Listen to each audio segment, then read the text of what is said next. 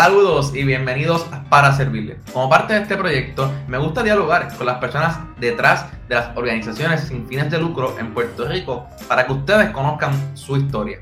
Es por eso que hoy me acompaña Kurt Schindler. Kurt, aparte de ser profesor universitario, también dio talleres de educación financiera a través de nuestra isla por muchísimos años y fungió como presidente de la junta de directores de la Fundación Ricky Martin. Con Kurt hablamos sobre la importancia de unir el servicio con tu profesión también sobre educación financiera y la importancia del mismo, obviamente un tema que a Kurt le apasiona. Y por último, hablamos sobre la importancia de la transparencia y una buena gobernanza dentro de las organizaciones sin fines de lucro, desde su perspectiva y su experiencia dentro de la Fundación Ricky Martin. Con eso dicho, los invito a que nos sigan en todas las redes como para servirle.pr, suscriban a nuestro canal de YouTube y visiten paraservirlepr.com para disfrutar de todos nuestros episodios. Cualquiera de estos tres pasos nos ayuda mucho a continuar creciendo este proyecto. Ahora sí, pasemos al episodio de hoy junto a mi amigo Kurt Schindler.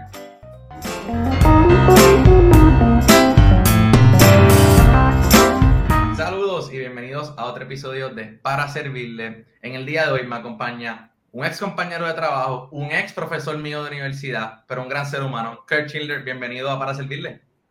Pues gracias, gracias por, por invitarme, Jesús. De verdad que un placer, es un honor y lo que está haciendo pues me fascina. Este, como si no tuviera nada más que hacer, te metes en este proyecto y lo está desarrollando. Así que muy bien, te felicito. Gracias, gracias. Esas palabras valen. Para los que no sepan, obviamente, Kurt eh, ha hecho un montón de cosas en Puerto Rico a través de los últimos años, mucho enfocado en la educación financiera y pues lo, lo tenemos en este espacio para hablar un poco de lo que ha hecho el servicio que ha dado a nuestras comunidades, su, eh, su, tiempo también que ha dedicado en algunas organizaciones sin fines de lucro en la isla, y simplemente para tener una conversación amena sobre el sector y también motivarlos a todos ustedes para servir y poner nuestro granito de arena aquí en Puerto Rico. So, con eso dicho, Kurt, cuéntanos un poquito quién eres. Ok, pues soy importado, como se, se habrá notado ya. Este, llevo ya en julio van a ser 32 años en Puerto Rico, más de la mitad de mi vida. Eh, pero mi vida de, de apoyar, de, de ayudar, eh, empezó antes. En la universidad yo era, participaba en un programa que se llama Big Brother. Yo era en Big Brother, un par de muchachos, este, en el pueblo donde yo estudiaba. Era algo para devolver. Yo tuve la suerte de vivir una familia súper chévere, muchos hermanos, que a veces era chévere y a veces pues eran muchos hermanos, ¿no? Eh, ahí nació Vi a mis padres también, que papi era bombero voluntario en el pueblo donde vivíamos y después juez del pueblo. Eh, así que uno nace o, se cría con ese tipo de perspectiva, quiere dar, quiere dar algo, ¿no? Que, que uno llega al momento de... Así, en Puerto Rico empezó esa vida con los niños escucha, que encontré que en, en Puerto Rico podía exponer mis hijos a la misma, las mismas buenas experiencias que yo tuve de joven en, en mi pueblo eh, que estaba en Puerto Rico. Así que era una combinación bien interesante de poder vivir un ambiente, una cultura latina y combinar la parte que yo pues disfruté mucho de joven. Y fui líder de, de diferentes niveles en, en, el movimiento acá por como 14 años. Wow. Sí, sí, en diferentes niveles, gozando. Recuerdo mi primera experiencia fue ir a Oaxaca y llevaba, eran seis muchachos de tercer y cuarto grado, de, de segundo y tercer grado, bien jovencitos. Y lo pasaron tan también y fue una experiencia bien, bien chévere, ¿no? Claro, uno de ellos era mi hijo en aquel entonces, eh, así que fue, fue muy, eh, puede decir que muy llena uno de satisfacción y veo otra gente voluntaria haciendo lo mismo eh, para enseñar a los muchachos eh, buenas modales, ¿no? Y, y, entonces mi hija era parte de los Girl Scouts, eh, siendo una estructura diferente. Así que ahí empezó, eh, y dando esa experiencia. Y esta semana es la semana de escutismo, que uno empieza a ver las fotos, los padres empiezan a enviar, dice, wow, de verdad que te acuerdas. Todos los campamentos, todos los sitios. Yo conocí a Puerto Rico gracias a este programa. Así que hay siempre un beneficio. Uno está donando, quiere donar, pero siempre uno recibe en, en esa acción con, y sobre todo con los muchachos, ¿no? Que eh, me encantó, me encantó ahí tocaste algo bien importante que yo creo que siempre es bueno recalcar que uno, uno da en ese momento de servicio, de voluntario, en el caso tuyo que estabas hablando de los Boy Scouts en diferentes formas, pero no recibe tanto a cambio. y tanta, tanta energía y tantas experiencias que te van a durar mucho más allá que ese sábado o ese domingo que fuiste voluntario. Que eso es algo que magnífico de este mundo de servicio, yo creo.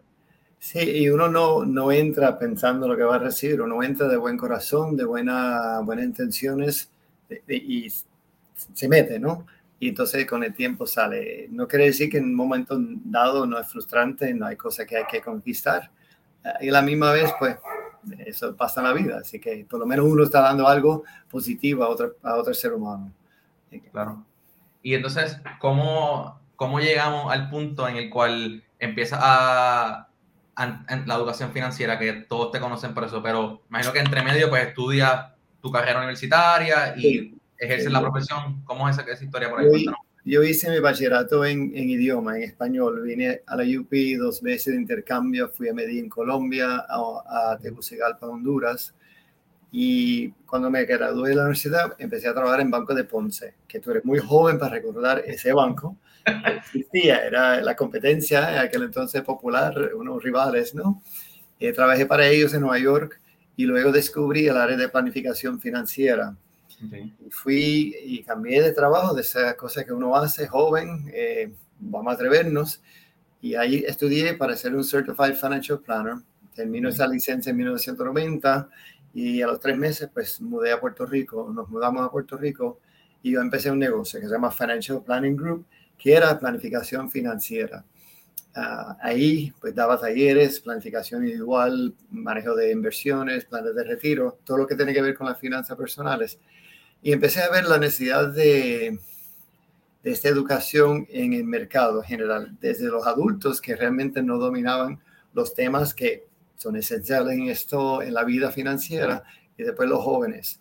En los niños escucha podía dar la insignia de mérito, que es eh, personal management, que es planificación financiera, al nivel de los niños escucha, lo que tiene que... Así que yo creo que con eso empecé. Eh, luego vendo hago mi maestría en Financial Planning cuando estoy corriendo el negocio con cuatro muchachos menos de, de seis años, un poco, una, una etapa de vida bien chévere y bien llena. este, y... Poco tiempo libre.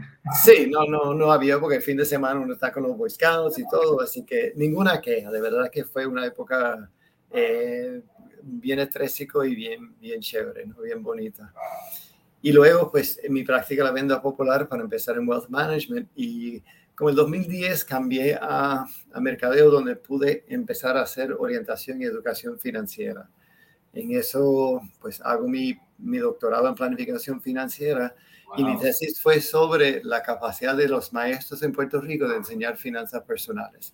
Así que quería hacer algo que de gran interés de entender un poco y empezar a mirar a Puerto Rico en, esta, en este ambiente de, de las finanzas personales y como se ha hablado por muchos años de, dar clases de finanzas personales en las escuelas eh, públicas y como que no arranca, pues aproveché para hacer ese estudio, ¿no? Eh, y entonces en el 2016, pues me voy del banco para convertirme a profesor a tiempo completo en la Universidad de Puerto Rico, recinto Río Piedras, Facultad de Administración de Empresa, Departamento de Finanzas. y ahí a dar clases de planificación Sí, exacto. Por si acaso no tenía duda, ¿no?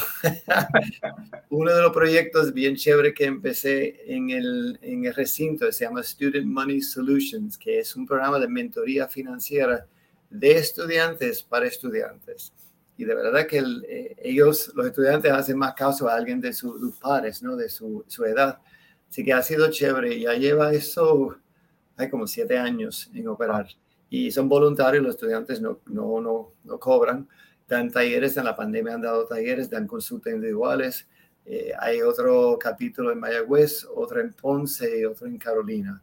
Eh, yo quisiera que ese tipo de cosas estuviese en cada recinto de cada universidad de Puerto Rico porque es algo bien necesario. Así que tengo mis planes de, de seguir con, con, eso y los estudiantes siguen, siguen muy interesados. Hay mucho interés en, en las finanzas personales, la planificación en, financiera en Puerto Rico pero hay que enseñar el tema, hay que hablar del tema eh, con todo el mundo, eh, empezando los muchachos en, en, la escuela intermedia y escuela superior, ¿no?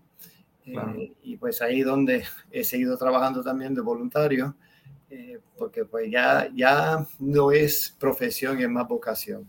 Ah. Eh, un interés genuino de ver y hablar el tema, pero no predicar. Es como en este mundo loco en que vivimos, con todos los cambios que estamos sufriendo en Puerto Rico, cómo uno maneja, maneja las finanzas, ¿no?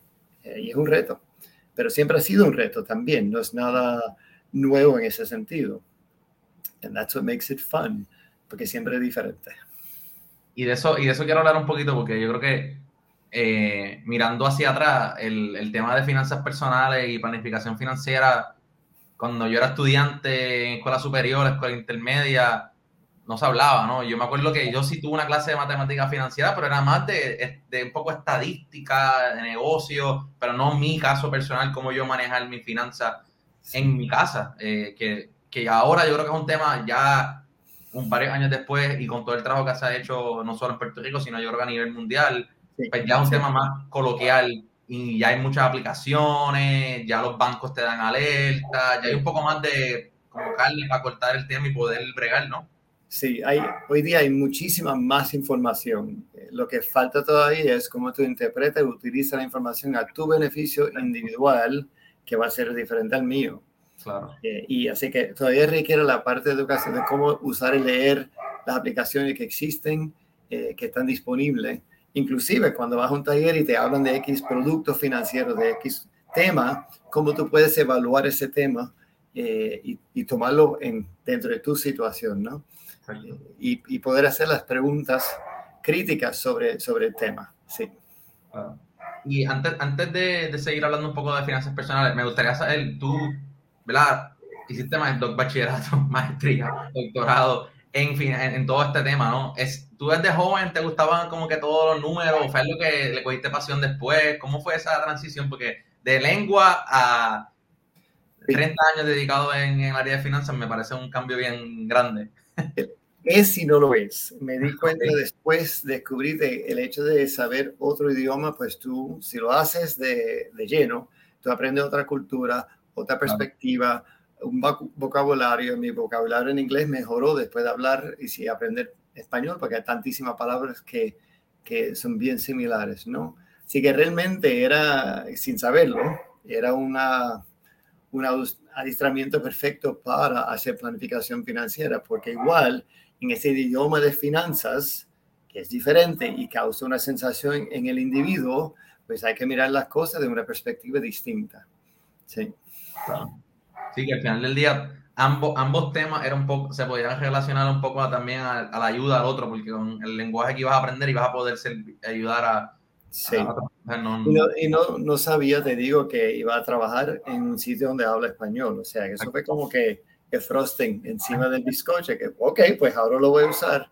Y ha sido un, eh, tremendo, ¿no? Eh, porque también me he dado cuenta que hablar el idioma local, por decirlo así, pues ya creo una relación de un poco de más confianza con la persona con quien estoy hablando. Y cuando habla de finanzas personales, es lo mismo, ya ellos están claros que, eh, que yo sé de qué están hablando, eh, de qué, qué, sienten, ¿no? Eh, te, te, quería preguntar porque hablamos obviamente de, la parte de la universidad, pero mencionabas, mencionaste ahorita que como en el 2010 tonista popular y luego fuiste a mercadeo y ahí, que nos conocemos, ¿no? Y hay un, un capítulo importante yo creo que hablemos porque por muchos años tú te dedicabas a ir todos los días a la calle, a, las escuelas, eh, a, hablar con los niños. Y eso sin duda representa un reto, pero a la misma vez una satisfacción increíble y una vocación, ¿verdad?, de que tú estabas, que tienes, ¿no? Todavía. Cuéntanos un poquito sobre eso y más allá de, de específicamente lo que se daba, sino cómo fue esa experiencia para ti y cómo eso te ha ayudado a,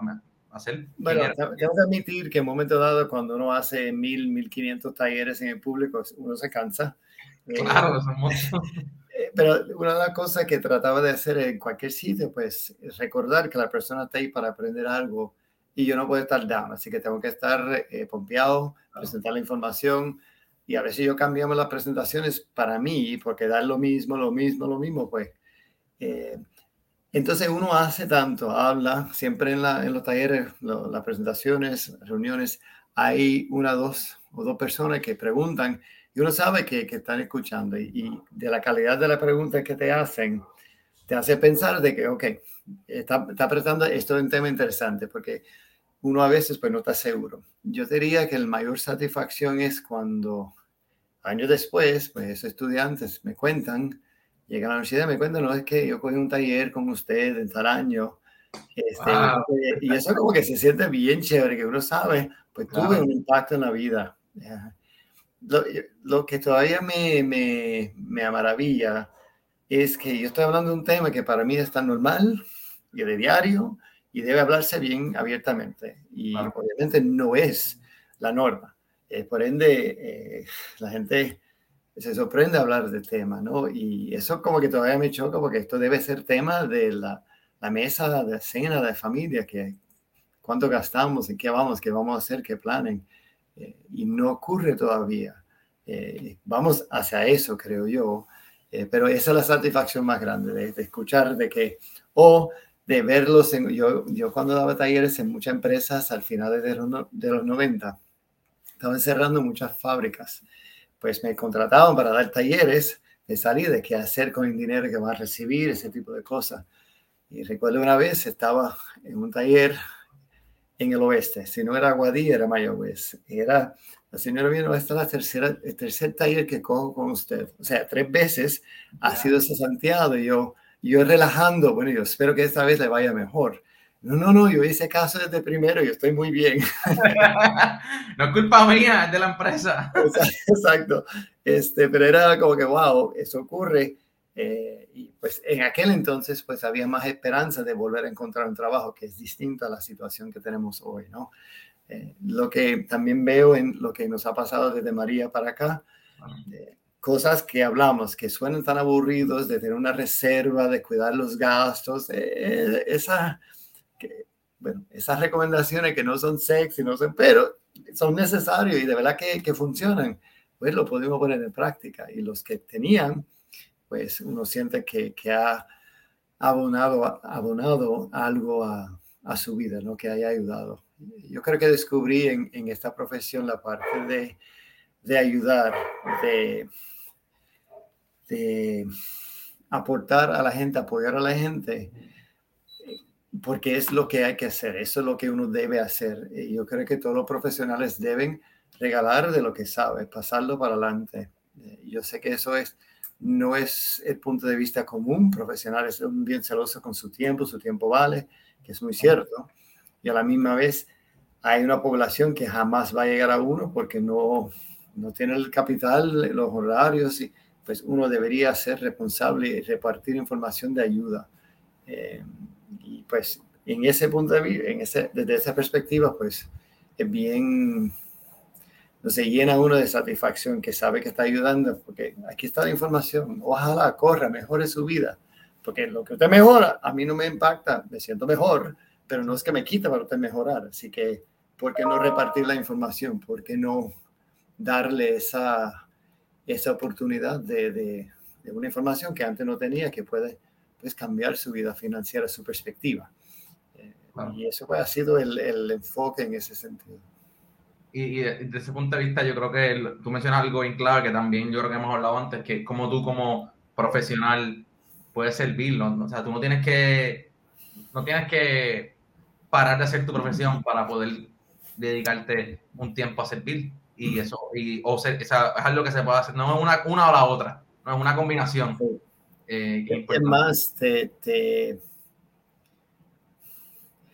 te, educa, te madura de saber y ver otra perspectiva de vida, otra circunstancia, te das cuenta, oye, yo no estoy tan mal, yo me quejaba de X o Y, y digo, espérate, dentro de todo, eh, quiero mejorar y quiero progresar, pero debemos uno se da cuenta que, que la situación que tiene es privilegiada. Eh, y yo creo que es importante, es la, la, humildad, el reconocimiento de que somos parte de este mundo. Estoy aquí ahora, mañana quizás no estoy aquí, en ese sentido, pues cómo lo voy a manejar. Y yo entiendo que repartiendo eh, conocimiento, pues como que repartir amor, ayudar. Y eso pues ayuda a uno, el universo, yo sé que le estamos viendo metafísica, ¿verdad? Pero el universo de, lo, lo, devuelve. Ah, karma, karma. Eh, eso, yo, creo que eso mm, que acabas de decir es súper importante. Yo creo que la razón de ser de, de, todo esto, ¿no? De todo lo que uno hace cada día es pensar que, que lo está haciendo por el, por el mejor para el bienestar no solo de tu familia y del individuo, sino de tu comunidad, de otras personas, de tus pares, ¿no? Eh, te quería preguntar, porque hemos mencionado varias veces el tema de, ¿verdad? lo que tú eres experto en, ¿no? De finanzas personales, planificación financiera, y de que la gente no lo habla. Y que no se, en la mesa de cenar, como tú decías ahorita, la familia no lo habla. ¿Por qué, ¿Por qué tú crees que eso pasa? O sea, que tú has visto en la calle a través del tiempo porque, porque entiendo yo, es porque los mismos padres no están seguros si lo están haciendo bien. Y como padre, y yo, yo soy criando chicos, uno se olvida que los nenes aprenden más mirando a lo que uno hace versus lo que uno dice. Y eso, ellos están aprendiendo nosotros, viendo cómo gastamos dinero, cómo manejamos, cómo administramos. Eh, están mirando todo eso, están cogiendo su clase con nosotros y nosotros realmente a propósito de enseñarle. Igual que mis padres, yo recuerdo cómo mami y papi manejaban el dinero, la transición de que al principio era papi y después era mami que estaba más interesada en cosas interesantes. Uno cuando mira hacia esos años se da cuenta que uno aprendió mucho de ese vecindario financiero, de esa crianza financiera, aunque no estaba tomando nota, no me estaba dando un lecture, pero era, que estaba mirando cómo manejan. Y hacemos eso con nuestros hijos. Eh, ¿Por qué no lo hablamos? Yo creo que el miedo o la incertidumbre o la inseguridad que no lo estamos haciendo bien, pues no sé qué decirle. Y a veces los padres tienen un, no sé, un miedo de no de, decirle a sus hijos que, pues, ¿sabe qué? Que no sé. Hoy día, ¿sabe qué? No sé, saca tu teléfono, vamos a googlearlo aquí en la mesa entre todos y vamos a checar qué dice, a entender. Eh, pues yo recuerdo en la mesa, en mi época, no había celular, ese tipo de cosas, hablábamos de, hablábamos de, palabras. Y pues si alguien no sabía una palabra, pues se sacaba el diccionario, que era una cosa así de grande. Un diccionario. Pues, ¿Y qué pasaba? Encontraba la palabra, entonces empezaba, mira, pues, ¿cuál es la palabra antes, justo después? Y empezaba la conversación y es información en un ambiente relajado, de aprendizaje y relajo entre hermanos. Se puede hacer eso de finanzas hoy con la tecnología eh, en la misma mesa, porque quien tiene un libro, ¿verdad? Este, pero está la información al alcance. Entonces empieza la conversación, pues busca una, el decreto, ¿qué te sale? Pues, ¿Por qué sale eso primero? Ya hay una conversación de cómo empujan los anuncios en el screen que tú estás mirando cuando tú vas a buscar alguna información. Eh, ¿Cómo es posible que se llegue primero? Y es una conversación, a lo mejor no sabemos la contestación, pero es para ponerlos a pensar del, del mecanismo, de esa herramienta que están usando, pues cómo está guiando decisiones que están tomando. Sin pensarlo. Y eso va más allá de las finanzas, pero ahí pueden, pueden hacer, esa conversación, hacer esa conversación. Sí, que yo creo que ese efecto que tú mencionas del miedo es, sí. es, es, el aguante de muchas cosas de las cuales no se hablan y no se hacen, es por miedo, que también es un factor que buscar la información y, y hacer y buscarla y echar para adelante, buscar la forma de hacerlo. Exactamente. Eh, pero es ese miedo y si no estoy seguro si o siento que no he tomado una decisión financiera muy buena, pues menos quiero hablarlo y menos quiero admitirlo a mis hijos, ¿no? Y eso es ser ser humano. Eh, y, yo, yo, digo a la gente, pues, eh, que me imagino que en tu vida financiera nunca has tomado una decisión mala. Ahora, que el resultado que tú esperabas no se diera, pues eso no quiere decir que la decisión fue mala, sino que el resultado que esperaba no se dio.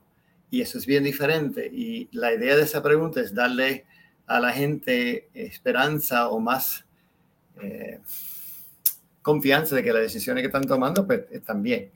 Eh, que no se preocupen de que se va a salir mal. Eh, eso es parte del proceso de tomar decisiones. Yo uso el, el elemento de dinero que es tangible y realmente estoy hablando de la decisión y el proceso de tomar decisiones. Tú tomas una decisión, tú ganas algo y pierdes algo si el resultado no se da, se da otro, pues ¿qué vas a hacer en ese momento? Tomar otra decisión. No es mirar hacia atrás y, wow, qué metida de pata. It doesn't matter. Ya eso pasó. Estás aquí hoy, ¿qué vas a hacer hoy en adelante? Eh, que a veces eh, nos gusta flagearnos, ¿no? Ay, tomé mala decisión, lo hice mal. Ya pasó. Ahora, decisiones malas son que uno toma sin pensar, lo toma con prisa, pues que no hace la investigación, eh, cree que sabe y no ha mirado nada, pues eso podría clasificarse como decisiones, yo diría hasta indebidas, no tanto eh, malas. malas, ¿no? Yo creo que sería una decisión mala si la repites dos veces también. O sea, si ya no aprendiste nada la primera vez y lo haces otra vez, pues. Bueno, mala o hay otras palabras para describirlo, ¿no? Ahí no, es la palabra que estás pensando. sí, me imagino que sí. Eh, eh, yo creo que me gustaría, tú has, mencionado ahí que yo creo que ese el mito principal de todo este tema, es que es ese miedo, ¿no? Y ese factor que, que la gente no busca educación y que piensa rápido, ese mito de que es difícil y que es muy complicado, ¿no? Sí, e, exactamente. Que, y, y vamos, eh, he descubierto que, que esa ansiedad financiera se mitiga con información. Y ahora, yo tengo que saber dónde buscar. Hoy día con la tecnología que puedo googlear y hacer un search, que claro, evaluando qué viene y entender cuál es la fuente de la información, yo puedo bajar mi, mi, mi nivel de ansiedad y entonces me permite tomar una decisión. A veces por tanta incertidumbre ni puedo tomar la decisión porque estoy tan enredado, eh, involucrado, este, sí, que no puedo. Sí. Y yo creo que en resumidas cuentas, aparte de, ¿verdad? De, buscar información, es perder ese miedo, hablarlo, romper el hielo y, moverse a, a tener un, un, poco más de, de, conocimiento y aplicación ¿no? de todos estos temas de finanzas personales, porque al es para el bienestar de uno y su familia. Claro, y eso es lo que es la parte que tenemos que mantener en mente siempre, que es para nuestro bienestar. Eh, necesito aprender este, de este tema para tomar mejores decisiones, ¿no? y me toca a mí. Y como tú dices, en, no hay muchas clases formales sobre el tema. Pues quizá yo pueda tomar un, seminario, lo que es educación continua, que ofrecen varias universidades. Ahora está en línea todo. Eh, pero necesita también de gente con quien hablar del tema, no tener miedo. Y a veces la conversación de dinero entre los cónyuges, la pareja, también es fuerte, porque en nuestra cultura pues o sea, compartimos todo menos las chequeras, porque es mi dinero y es tu dinero. Y, y, es como que, porque el dinero realmente, si tengo, tengo un poco de control en mi vida financiera, eh, pero realmente no es control, es, es, dinero, pero esa dinámica entra eh, en las conversaciones y no es fácil. Y como uno sale de eso para tener una conversación saludable sobre el dinero, nuestro dinero que vamos a hacer juntos, porque a pesar de que tenga capitulación o separación de bienes, eh, decisiones financieras que yo tomo va a impactar la pareja en un momento dado, que sea en retiro, que sea en otra época de nosotros juntos, pues tengo que tener eso en consideración. Y esa parte es interesante. Eso cuando yo voy a ver a la pareja, me he visto de árbitro, compito y todo, para hablar de chao, porque voy a tener que de técnica, cantar de favor y todo, para que...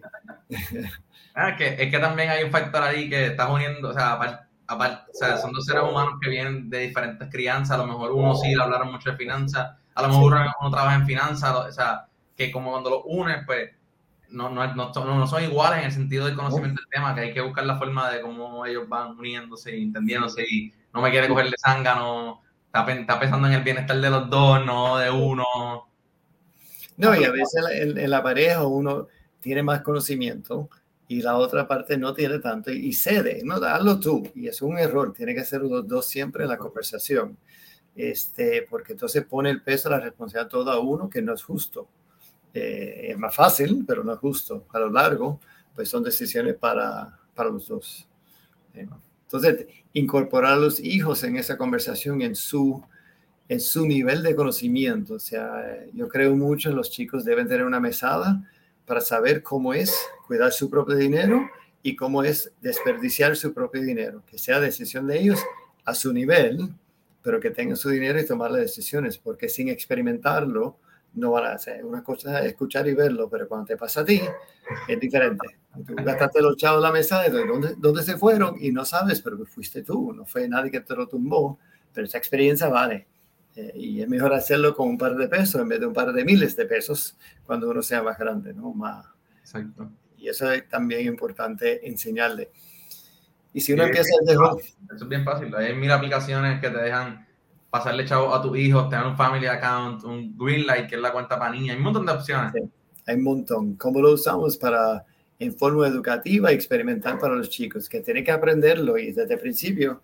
Y eso lo, tú traes la tecnología, para mí eso es ahora más difícil, porque antes tú tocabas el dinero, las monedas de billete, ahora no, ahora electrónico ni lo sientes. es bien fácil gastarlo y requiere más disciplina, pues hay que incorporar eso en los adiestramientos, en, las enseñanzas del uso de este producto, que son fabulosos, tienen muchísima ventaja, pero no son sin, sin costo, no son sin, sin tener que aprender a usarlo. Eso, eso me recuerda, o sea, me viene a la mente, o sea, tan fácil que tú vas, hoy en día vas a Amazon y ya tienes tu tarjeta ahí, o sea, no tienes ni que tener el wallet, tú estás ahí en el celular viendo algo, buy now, en un segundo gastaste 20 pesos, ah, eso no es nada, y de momento cuando sumas eso por 7 veces, pues tú dices, espérate, y en verdad me hacía falta, pero como es tan fácil, ya está ahí, tu wallet puede estar en el cuarto y no, no te das cuenta. Y eso lo, lo, hablamos mucho con los estudiantes universitarios porque hacen todo por su teléfono. Y pues hay que planificar cuando tú tienes que pagar el celular, si tienes que pagar renta y tú vas a comer y las salidas, pues hay que tener cuidado con estos otros gastos. Y es la lucha, la lucha, la situación que tenemos que trabajar el resto de nuestra vida, porque la gran mayoría de nosotros no va a llegar el momento que tiene tanto dinero que eso no importa.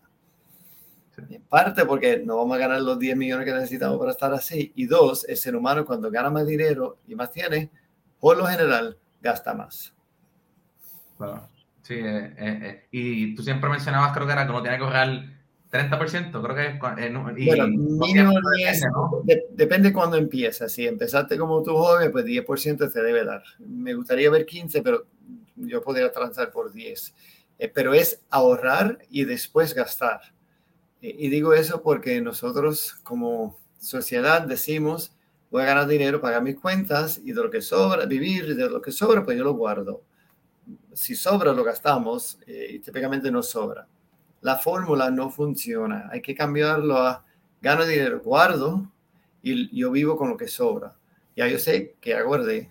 Este, y la tecnología nos permite hacerlo. Tiene que ser un ahorro automático que no tengo yo un momento para decir que no lo voy a hacer o decidir si lo voy a hacer. No, tiene que ser sharp, automático, consistente.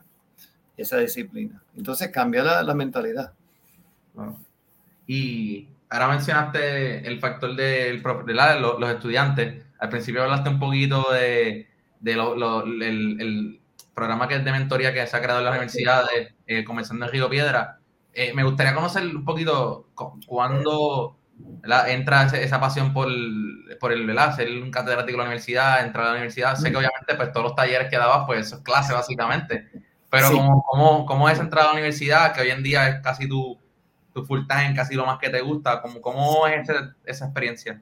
Yo, yo, te diría que dando tantos talleres me di cuenta que algo que me gusta hacer y que, que tiene un impacto.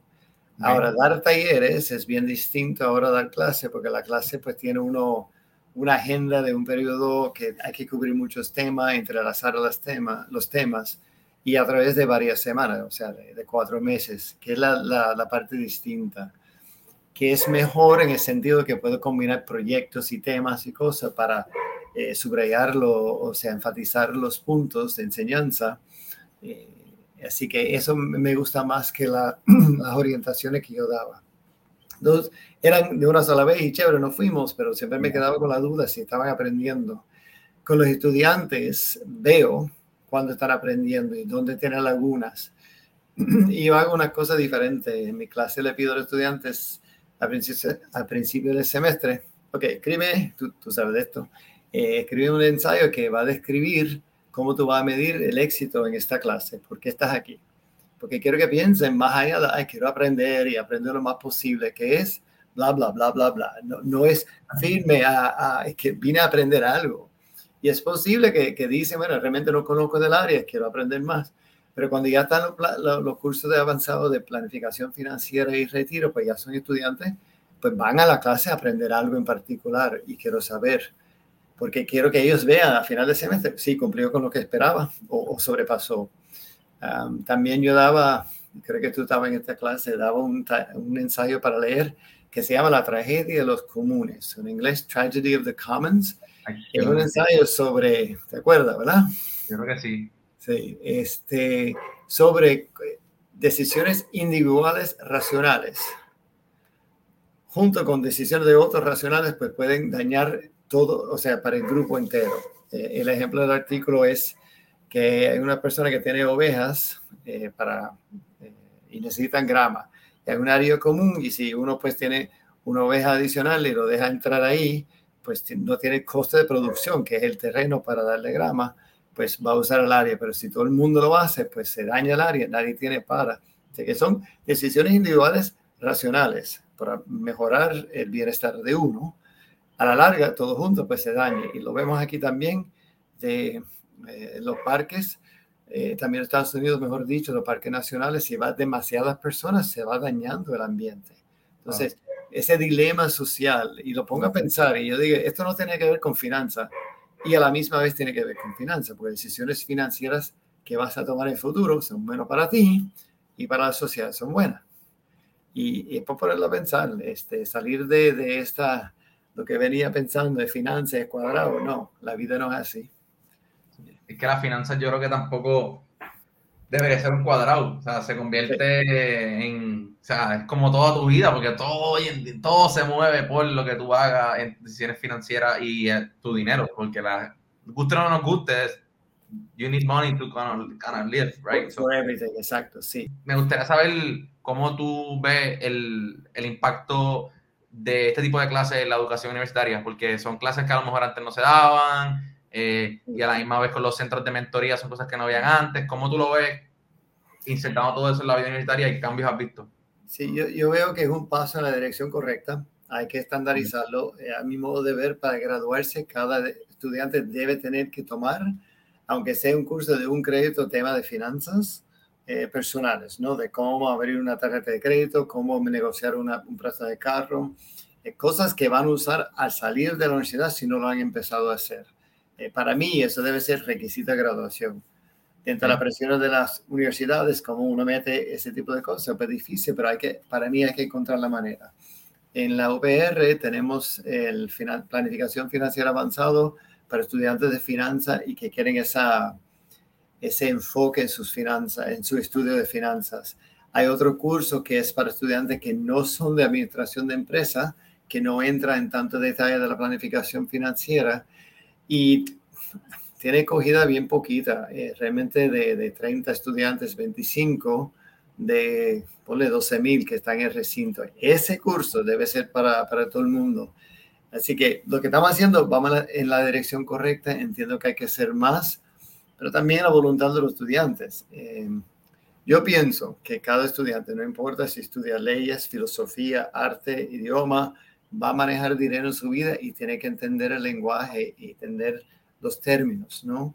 Para tomar decisiones dentro de su mundo que son las mejores decisiones y no sentir, no estar a la merced de de las instituciones financieras, de otra información que siempre tiene un interés involucrado en, en, hablar de algo, no es malo, yo entiendo su negocio, pero una persona, o sea, ese tipo de, información es necesario. Ahora, dicho eso, también los estudios muestran que, el impacto de educación financiera pues se disminuye con el tiempo y inclusive se está estudiando entendiendo que a veces educación financiera es mejor justo a tiempo en vez de por si acaso.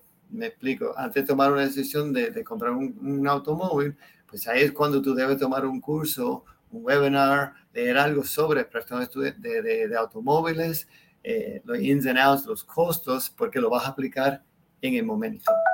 Eh, y eso es parte de la, del dilema. Yo creo que todo el mundo debe saber de esto, pero mi opinión no es nada, pero nada de objetiva eh, y hay que pues estudiar qué cosas están funcionando.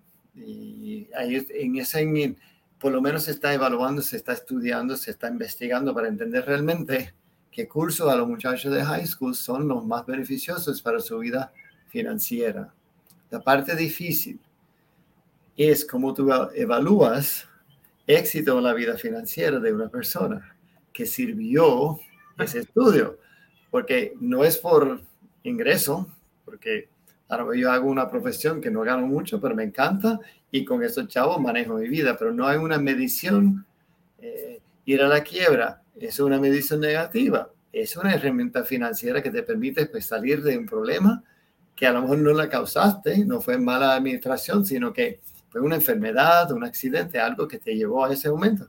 No es malo. O sea, esa también es la parte difícil de cómo yo mido eh, éxito en la vida financiera.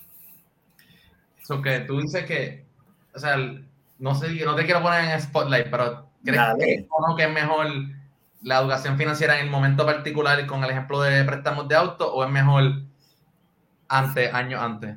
Sí, eh, sí, esa es mi contestación. ¿Crees que es mejor el momento? No, yo le dije, yo sí a tu pregunta, las dos Las dos cosas bregan. Sí, yo creo que tener conocimiento de la palabra, qué significa inflación y eso, que son términos que eh, que ah, se debe enseñar a todo nivel. A lo mejor se podría incorporar en muchos de los cursos de las escuelas eh, públicas en Puerto Rico, lo incorporan en la clase de matemática o en la clase de, de estudios sociales, que tiene cabida.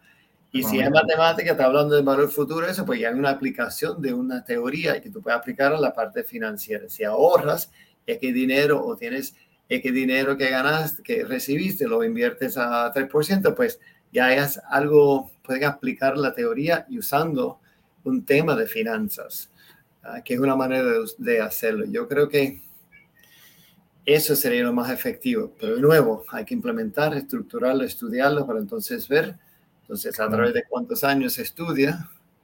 Eh, el, el Consumer Financial Protection Bureau, esa agencia federal que pues, protege a los consumidores, tiene algo, una escala de bienestar financiero. Yo creo que es la, una mejor forma. No es éxito, es cómo tú te sientes en tu vida financiera que te estás proveyendo para las cosas que deseas y necesitas. Eso es la medición, porque eso va a ser individual a cada persona y mi bienestar financiero está en 8, el tuyo también y tú y yo tenemos una vida financiera bien distinta. Pero ¿qué es lo que vale en esto? ¿Cómo me siento según mi progreso? Igual tú, eh, que te da tiempo para hacer este proyecto, me da tiempo de donar tiempo a otras organizaciones, porque pues dentro de todo, mi, tu bienestar te lo permite. Exactamente, sí. sí. muchas, no, dale. Es que hay mucha psicología en, en, en las finanzas. De hecho, yo hice un, un, un certificado postdoctoral de terapia financiera, que es literalmente la combinación de la psicología y las finanzas personales, de cómo por qué tomamos las decisiones que tomamos.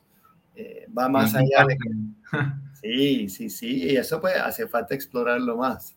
Eh, y en Puerto Rico no hay ningún financial therapist todavía, eh, lo que espero algún día que se puede combinar en la misma oficina, psicólogo con financiero y combinar que a cada uno trae a la mesa una destreza que puede ayudar al bienestar de la, del, del cliente o del paciente. Sí, es que hablamos de la salud, ahora hay mucho tema ahora de salud emocional, ¿no? Y todo el eh, wellness, ya, ya, ya, se, ya se rompió ese tabú y ahora se habla mucho más de la salud mental, que mucho yo pienso que de los problemas que puede a lo mejor tener alguien de ansiedad o de depresión, puede estar súper atado. Y esto soy yo hablando sin la expertise que tú tienes, pero... Mucho más de lo que piensas. Sí. Mucho más de lo que piensas. Sí, entonces si el que trabaja la psicología no está muy diestro en los temas de financieros, que no son porque eso no forma parte de su estudio, eh, pues eh, cómo lo, lo maneja. Eh, así que esa combinación de profesionales es algo interesante. pienso, cuando tú tienes ansiedad sobre un asunto financiero, te sientes diferente, no te sientes con tanto ánimo, tu perspectiva en todo lo demás en tu vida, y a veces ni te das cuenta que es eso eh, y eso es donde está el, el, el, trabajo que hay que hacer, de uno reconocer, no, que estoy preocupado por este asunto financiero en mi vida. Entonces, ¿qué uno hace? Pues busca información, baja el nivel de ansiedad y puede concentrar en otras cosas. Este, Y hay, hay estudios que hablan pues hay personalidades financieras, hay personas que son bien vigilantes sobre el dinero, otros que huyen al dinero, otros que lo aman, eh, otros que es un estatus. Y, cuando, yo recuerdo cuando vine a Puerto Rico, me impresionaba, porque yo vine de un pueblo pequeño en Upstate New York, una finca, éramos sesenta y pico personas, la clase graduanda, había menos de dos mil personas, y eso era una escuela superior que, que, se nutría de cinco pueblos distintos, o sea, rural, Este, jíbaro, ¿ok? Estoy claro. Y venir a Puerto Rico, verle en enfoque tanto materialismo, que yo no me creía con eso, pues notaba pues que qué diferente. No quiere decir que en otras partes, otras partes de los Estados Unidos no era así, pero donde, de donde yo me crié, aquí el contraste era bien, bien distinto e, y interesante. Y ahí donde viene la parte de idioma y finanzas personales, que podíamos entender la cultura, las expresiones que se usan, los refranes que se usan, porque eso tiene una ventana, para mí es una ventana a la perspectiva de la gente sobre el dinero, los refranes que usamos. Este, y eso es un estudio también, uno escucha a la gente cómo habla. Tú que naciste aquí, es todo natural. Yo que trato de traducirlo al inglés, entender, no traducirlo literalmente, sino que, cuál es el refrán en inglés. Porque también en inglés hay muchos refranes que te, te, muestran o tienen eh, mensajes y uno tiene que, ok, ¿de dónde salió ese? Porque a veces eh, lo decimos, pero no sabemos las raíces y cuando indagas, pues, de dónde nace, en qué época, lo pone en perspectiva. Estoy pensando aquí mientras tú hablas en refranes financieros y de dinero. No me está viniendo ninguno a la mente, pero estoy seguro que hay un montón. Hay. Bueno, uno que recuerda que yo hasta busqué un libro de refranes boricua con, y hay muchos financieros, uno está más pelado que el ah. de, un mono, ¿verdad? Que, este, y hay, hay unos cuantos, obviamente que estamos hablando, pues no viene a la mente. Pero es, es, es algo interesante que te habla de de la cultura en la que se maneja todas esas finanzas, claro. Y, y, cuando lo traduce o busca la versión de inglés, es otra cosa. Otras palabras, y tú dices, wow, está hablando lo mismo, que ahí donde el interés, sí, sí. Claro. ahorita mencionaste, y me gustaría hablar un poquito de eso eh, antes de ir cerrando. Tú, aparte de tu vida, aparte de lo que hemos hablado, de todo este, todo el trayecto, toda la parte de la universidad, todos los talleres, eh, toda la educación, también te has dedicado mucho tiempo al tercer sector en Puerto Rico, en diferentes organizaciones. Y ese, siendo ese el enfoque de este espacio, me gustaría conversar contigo un poco sobre tu experiencia dentro de ese sector, en uh de directores, como voluntario, cómo, cómo has visto tu experiencia, qué nos puedes contar.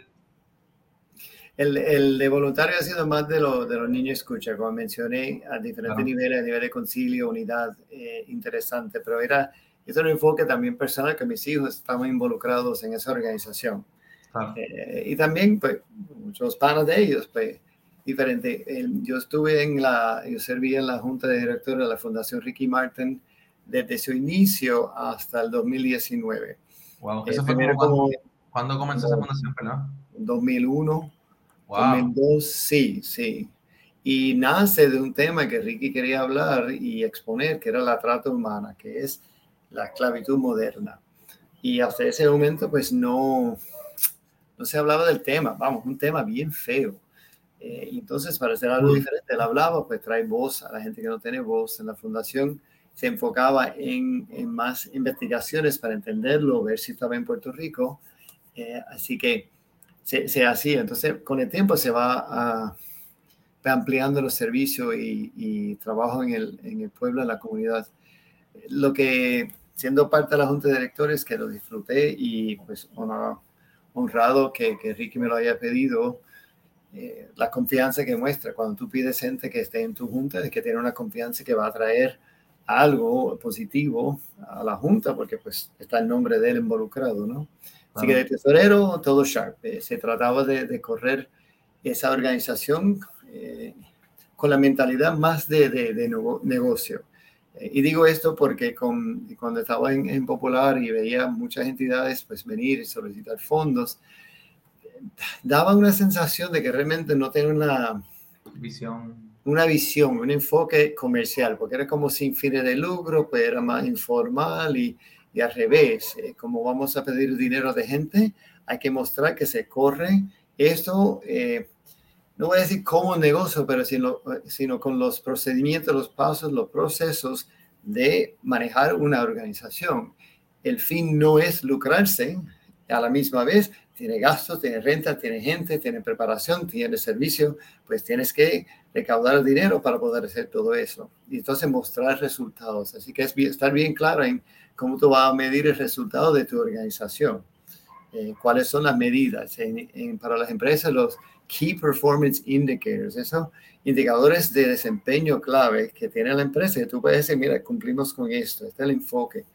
Eh, y es estar, eh, cuando digo la mentalidad o la visión más de negocio, es estar claro en por qué existe, para qué existe, cómo lo va a llevar a cabo eh, y, y, con quién vas a contar y después cómo tú cuentas lo que has hecho. Y eso conlleva trabajo, es un enfoque fuerte.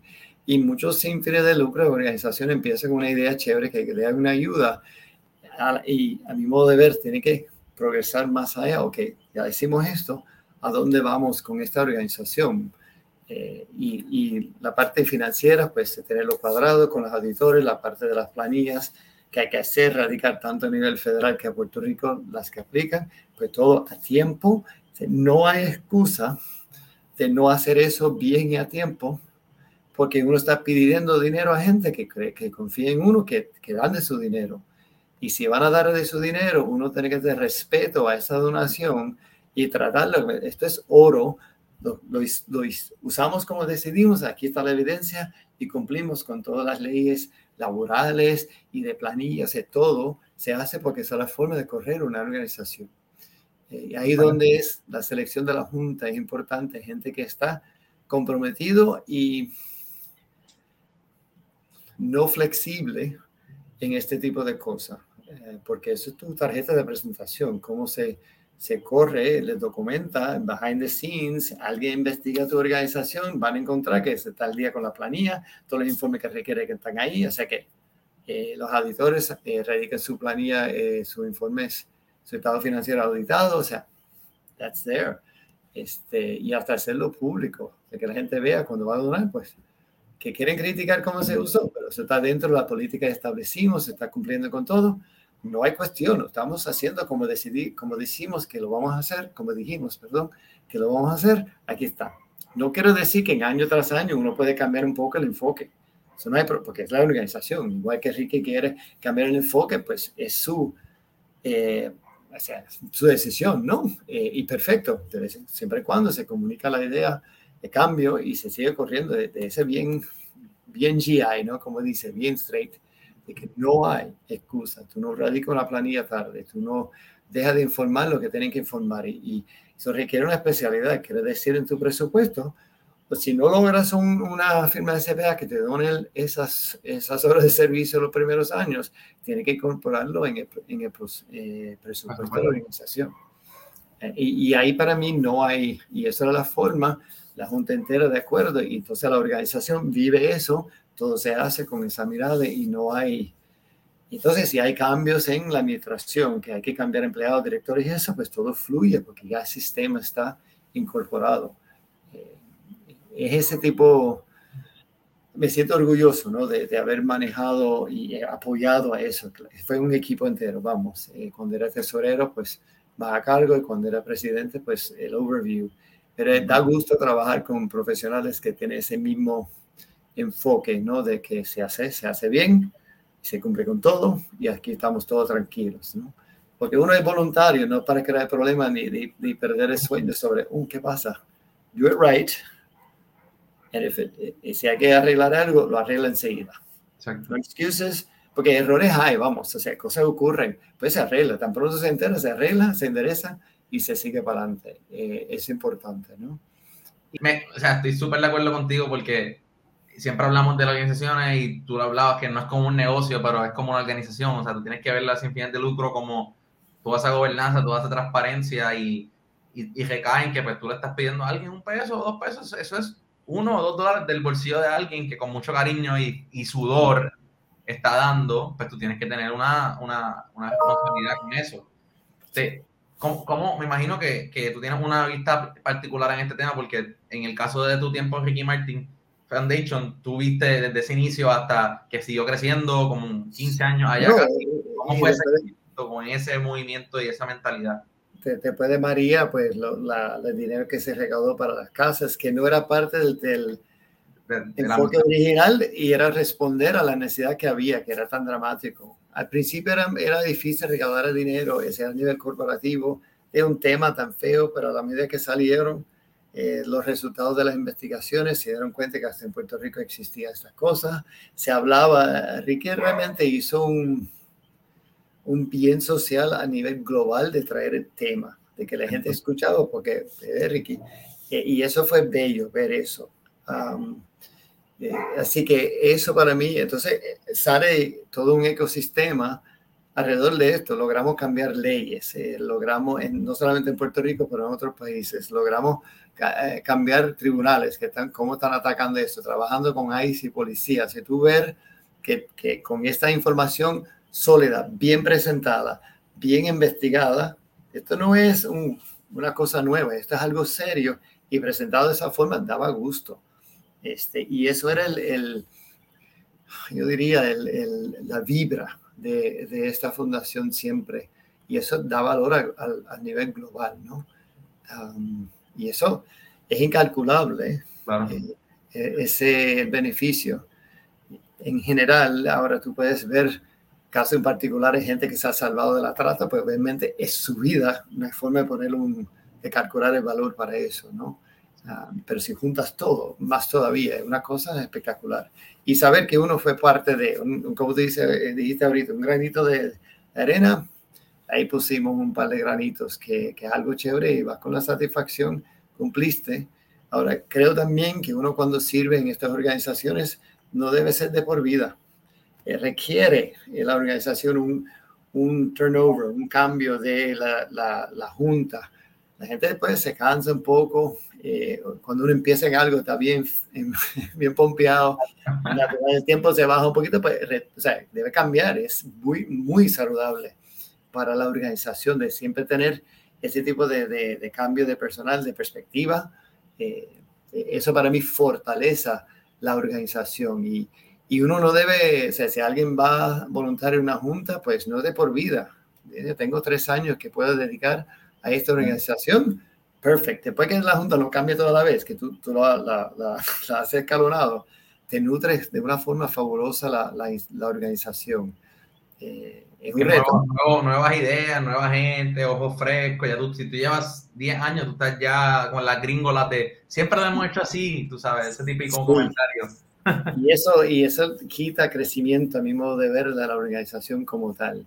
Eh, vamos a explorar áreas nuevas. Y uno mismo se cansa, como que, ok, otra vez, no lo dice, pero eh, es, es, algo natural, entiendo yo, pero uno va y cambia, va a otra organización, de repente es algo nuevo, pompeado, pues uno debe hacer eso. Y, y eso también no, no lo he visto tantísimo. La nuestra eh, pasó bastante bien, o sea, en la, fundación de Ricky, eh, a pesar de que yo estuve tanto tiempo, uno solamente uno más de la Junta estaba así de tanto tiempo.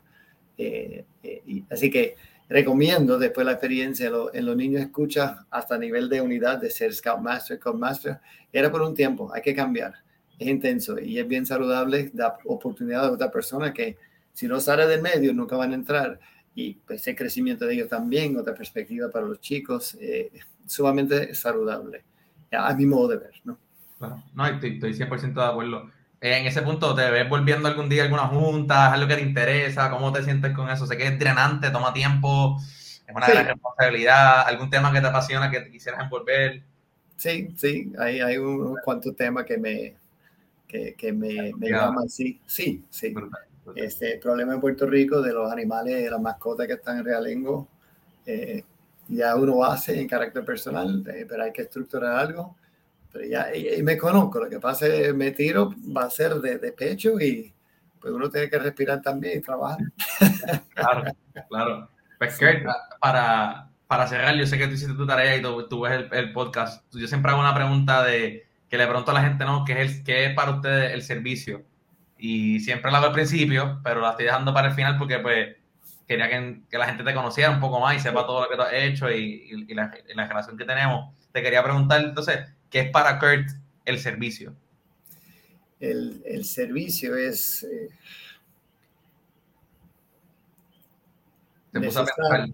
sí, el servicio es necesario para uno vivir. El servicio es necesario para uno respetar lo que ha logrado en su vida, apreciar las buenas y las experiencias no tan buenas, que, todos, eh, que todas las experiencias nos enseñan algo.